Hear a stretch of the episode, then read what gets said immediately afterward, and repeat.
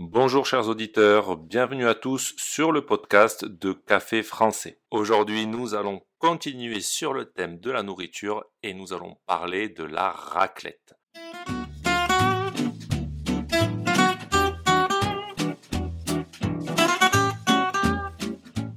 J'espère que vous allez bien. Aujourd'hui, nous allons boire un café avec Jérémy. Bonjour Jérémy. Salut Gauthier. Jérémy, c'est la première fois que tu viens sur ce podcast. Est-ce que tu pourrais te présenter à nos auditeurs, s'il te plaît? Bien sûr. Alors moi, c'est Jérémy, donc euh, un ami de Gauthier. Euh, je suis professeur des écoles, donc euh, j'enseigne à des élèves entre 7 et 10 ans toutes les matières, puisque professeur des écoles, on enseigne toutes les matières. Et euh, plus personnellement, euh, je suis passionné de voyage, j'adore ça, on pourra peut-être en parler un jour euh, dans un podcast avec grand plaisir. J'adore aussi les jeux de société et c'est vrai que j'adore manger et j'adore la nourriture. Donc le sujet d'aujourd'hui m'a vite interpellé et je suis content de venir en parler avec toi Gauthier. Alors Jérémy, comment vas-tu? Euh, Écoute, ça va bien, ça va très très bien. Euh, il fait chaud en ce moment, très chaud c'est l'été, euh, le soleil est là, on profite de la plage et tu vas rigoler. Mais j'ai décidé de faire hier soir une raclette avec des amis. Euh, c'était excellent, on s'est régalé. Alors il faisait chaud forcément parce que la raclette ça donne chaud et on est en plein été, mais c'est vraiment un plat pour lequel on se régale chaud. tu as fait une raclette en plein été. Alors pour les auditeurs, qui ne connaissent pas ce plat français, la raclette, est-ce que tu peux nous expliquer ce que c'est? Parce que ce n'est pas du tout un plat d'été Alors, effectivement, comme tu le dis, euh, c'est pas du tout un plat d'été. D'habitude, la raclette, on la mange l'hiver, on la mange au ski, on la mange quand il fait froid, parce que c'est un plat qui réchauffe. C'est un plat très convivial et puis surtout c'est un plat très calorique donc ça convient parfaitement pour l'été, pour prendre de, pour l'hiver pardon, pour prendre des forces et pour prendre un peu de, gras euh, ensemble. Oui, c'est exactement ça. Ça veut dire que si vous mangez une raclette, vous allez grossir, vous allez devenir de plus en plus gros. C'est pour ça qu'on dit que le plat est très calorique. Il y a quoi dans la raclette? Alors, c'est ça justement le, point principal de la raclette, le point qui fait qu'on adore la raclette, c'est le fromage. Tu peux pas faire de raclette si t'aimes pas le fromage. J'ai des amis qui n'aiment pas le fromage et forcément, ils n'aiment pas la raclette. Même si on peut toujours trouver des variantes, comme pour tous les plats. Et c'est vrai que la raclette avec le fromage, c'est quand même le top. Donc, tu as le fromage, pour commencer. Que tu vas premier ingrédient. Premier ingrédient, c'est ça. Quel fromage? Alors, tu peux prendre euh, différents types de fromages. Il y en a quand même un qui est particulièrement recommandé. C'est le fromage à raclette. le fromage. On l'appelle le fromage, à, raclette. Donc, si vous allez en France, que vous êtes invité à une raclette, ne vous embêtez pas à connaître le nom du fromage. C'est le fromage à raclette, tout simplement. Voilà, vous ne, ne vous prenez pas la tête. Un camembert, ça marche? Alors non, parce que camembert, ça va, je pense, euh, fondre beaucoup trop. Il faut, il faut, je dirais, un fromage plutôt euh, mi, mi mou, presque, presque dur, presque tu dur. presque dur. Et le camembert, pour le coup, il fait plutôt partie des fromages mous, clairement. Et lui, il risque de trop fondre et ça marchera pas pour, donc, pour une raclette. En vrai, en vérité, si vous faites une raclette, il n'y a qu'un seul fromage le fromage à raclette. Alors le fromage à raclette, c'est sûr que, c'est le meilleur pour ça. Mais il n'y a pas que le fromage, bien sûr, pour, le, pour la raclette. Donc le fromage, on va faire fondre le fromage dans des petits poêlons. Donc le fromage est chaud et il est fondu. Et ton fromage, tu vas le verser sur des patates, sur des pommes de terre, chaudes aussi. C'est ça qui est extraordinaire avec la raclette, c'est qu'on fait couler du fromage fondu sur les pommes de terre. Imaginez. Euh, on imagine très bien, effectivement, et c'est ça qui donne euh, tout le charme de la raclette, c'est que c'est toi qui prépares toi-même ton plat. Donc tu découpes tes pommes de terre, tu découpes tes patates, tu viens faire fondre ton fromage, tu viens le verser sur tes patates, et à côté de ça, normalement, tu l'accompagnes avec de la charcuterie, donc du jambon, euh, du saucisson, etc pour, euh, pour donner encore plus de goût à tout ça. plus de goût, plus de gras aussi. Et hum, qu'est-ce que tu penses des gens qui oublient les pommes de terre pour la raclette? Parce que ça m'est arrivé une fois et nous avons mangé une raclette sans pommes de terre. Nous les avons remplacées par des chips. Qu'est-ce que tu en penses? Alors, c'est assez rigolo comme anecdote quand même de remplacer par des chips, parce que les chips, bah, c'est une forme de pomme de terre, mais c'est pas celle à laquelle on s'attend. L'avantage des pommes de terre, c'est quand même que c'est épais. Euh, quand elles sont chaudes, on va presque pouvoir se rapprocher pas loin de la purée en la mélangeant avec le, avec le fromage et en les écrasant un peu. Donc ça fait quelque chose de consistant. Alors je sais pas si avec des chips ça devait être très bon. Est-ce que tu peux nous parler Gauthier d'un petit peu de ça? Ce n'était pas très bon, mais mais comme euh, peut-être que la personne qui m'avait invité ce jour-là écoute ce podcast, je préfère ne pas m'étaler sur ça. Puisque nous sommes en train de parler des ingrédients, il faut quand même dire et expliquer quelque chose à nos auditeurs qui n'ont jamais fait de raclette ou qui n'ont pas l'habitude, c'est que si vous faites une raclette, vous aurez toujours un invité qui souhaitera manger un ingrédient que personne ne met dans la raclette. Je crois, Jérémy, que nous avons tous les deux vécu cette situation d'un aliment inattendu dans la raclette, c'est l'ananas. l'ananas, le fameux ananas. Alors, l'ananas, euh, moi j'adore pour le coup parce que j'aime beaucoup le sucré salé, donc mélanger des aliments sucrés avec des aliments salés.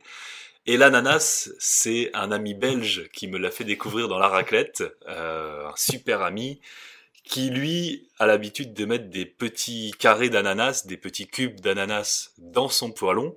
Donc quand le fromage est en train de fondre, il fond avec l'ananas et donc il vient enrober le petit cube d'ananas. Et moi je trouve que ça donne un côté sucré-salé qui est super agréable. Alors je ferai pas tous mes poêlons avec, c'est-à-dire que j'aime bien alterner, mais c'est inédit et c'est vrai que c'est quand même assez rigolo.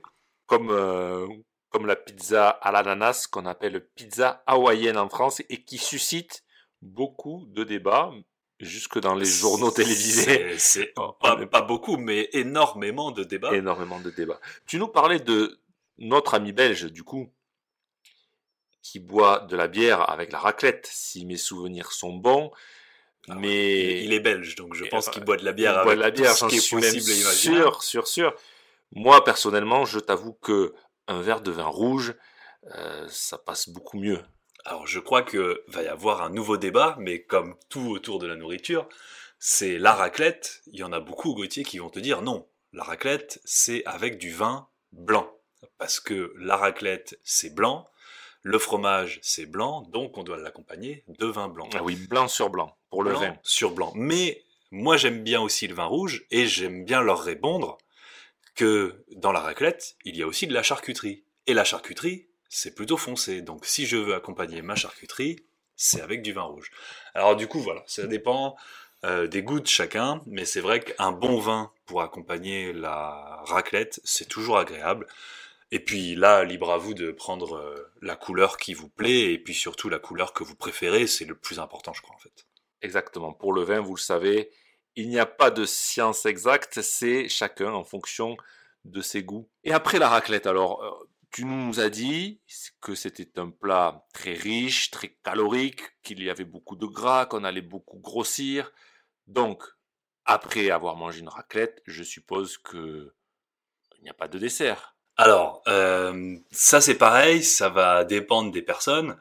Moi, c'est vrai que pendant la raclette, j'aime bien déjà l'accompagner ma raclette d'aliments frais, comme euh, du concombre, par exemple, qui va rapporter beaucoup d'eau, parce que tu manges du fromage, tu manges de la charcuterie, tu as soif, forcément. Ça, c'est prévoyez pour la nuit qui suit la raclette une bouteille d'eau. Ah, mais c'est même plusieurs bouteilles d'eau parce que avec le sel qu'il y a là-dedans, on évite, euh, on évite assoiffer, je dirais. Et moi, j'aime bien accompagner avec du coup du concombre, de la salade aussi, c'est excellent, ça met un petit peu de frais.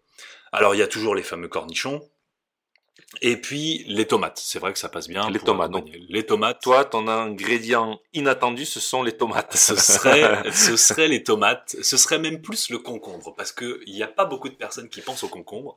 Et alors moi, ça c'est un légume que j'adore rapporter, même en soirée, hein, un concombre frais, coupé en tranches. Et bah, c'est super agréable. Et généralement, les gens sont surpris quand tu l'amènes. Mais une fois qu'ils ont piqué deux trois morceaux de concombre, ils sont, j'ai envie de dire, au pays des anges. hein. Au pays des merveilles. Je dois te confesser quelque chose, Jérémy. Parce que on m'a offert un service à raclette, mais ça m'a fait très plaisir, mais je préfère faire la raclette chez les gens, chez les autres. Là, t'es- là, ça sent l'entourloupe. Là, l'entourloupe, euh, chers auditeurs, c'est quand on arnaque, quand on fait, quand on trompe un petit peu ses, ses amis. Parce que Gauthier, ça c'est la bonne technique. La raclette, ça sent fort. C'est pour ça que tu aimes bien la faire chez les autres. Alors ça sent fort, et puis surtout, quand vous faites une raclette, vous le faites dans la salle à manger, rarement dans la chambre, hein, vous la faites dans la salle à manger, vous fermez toutes les portes pour pas que l'odeur du fromage aille dans toute la maison ou tout l'appartement. Le problème c'est que vous mangez dans la salle à manger, vous ne vous rendez pas compte qu'il y a une odeur de fromage très forte. La soirée se termine, vous allez dans la salle de bain prendre une douche avant de dormir, vous dormez et quand vous revenez le lendemain dans la salle à manger, il y a une odeur infecte de fromage Infect, je sais au pas. parce petit matin. Infect, ça sent quand même la raclette. La raclette, ça sent bon. Mais c'est vrai que sentir la raclette au petit matin avec la nuit qui est passée, c'est pas le plus agréable. C'est vrai que ça sent très fort la raclette. Et comme normalement, à part, à part notre ami Jérémy, mais comme normalement on l'a fait en hiver, on aère un petit peu moins les maisons, euh, l'odeur est assez tenace, elle reste assez longtemps. C'est pour ça que si j'ai un conseil à vous donner, ayez un service à raclette. Donc le service raclette, ce sont tous les ustensiles pour manger la raclette. Mais amenez-le chez vos amis, ne le faites pas chez vous, ça vous évitera quelques mauvaises odeurs. Alors Gauthier, j'ai pris note de de cette entourloupe pour réutiliser le mot qu'on a utilisé tout à l'heure et je peux te dire que si un jour tu viens chez moi avec un appareil à raclette, tu feras demi-tour et on ira manger la raclette chez toi, ça c'est sûr. Profitons-en pour dire aux gens qui amènent systématiquement des fondants, des gâteaux au chocolat. Non, après une raclette, amenez une salade de fruits s'il vous plaît. Une salade de fruits, ça peut passer, mais pour les plus gourmands et ceux qui ont suivi le conseil des concombres pendant la raclette, normalement il leur reste toujours un une petite place, un petit trou pour manger une petite sucrerie et une petite crêpe. Je trouve que ça passe toujours bien avec une bonne confiture. C'est parfait.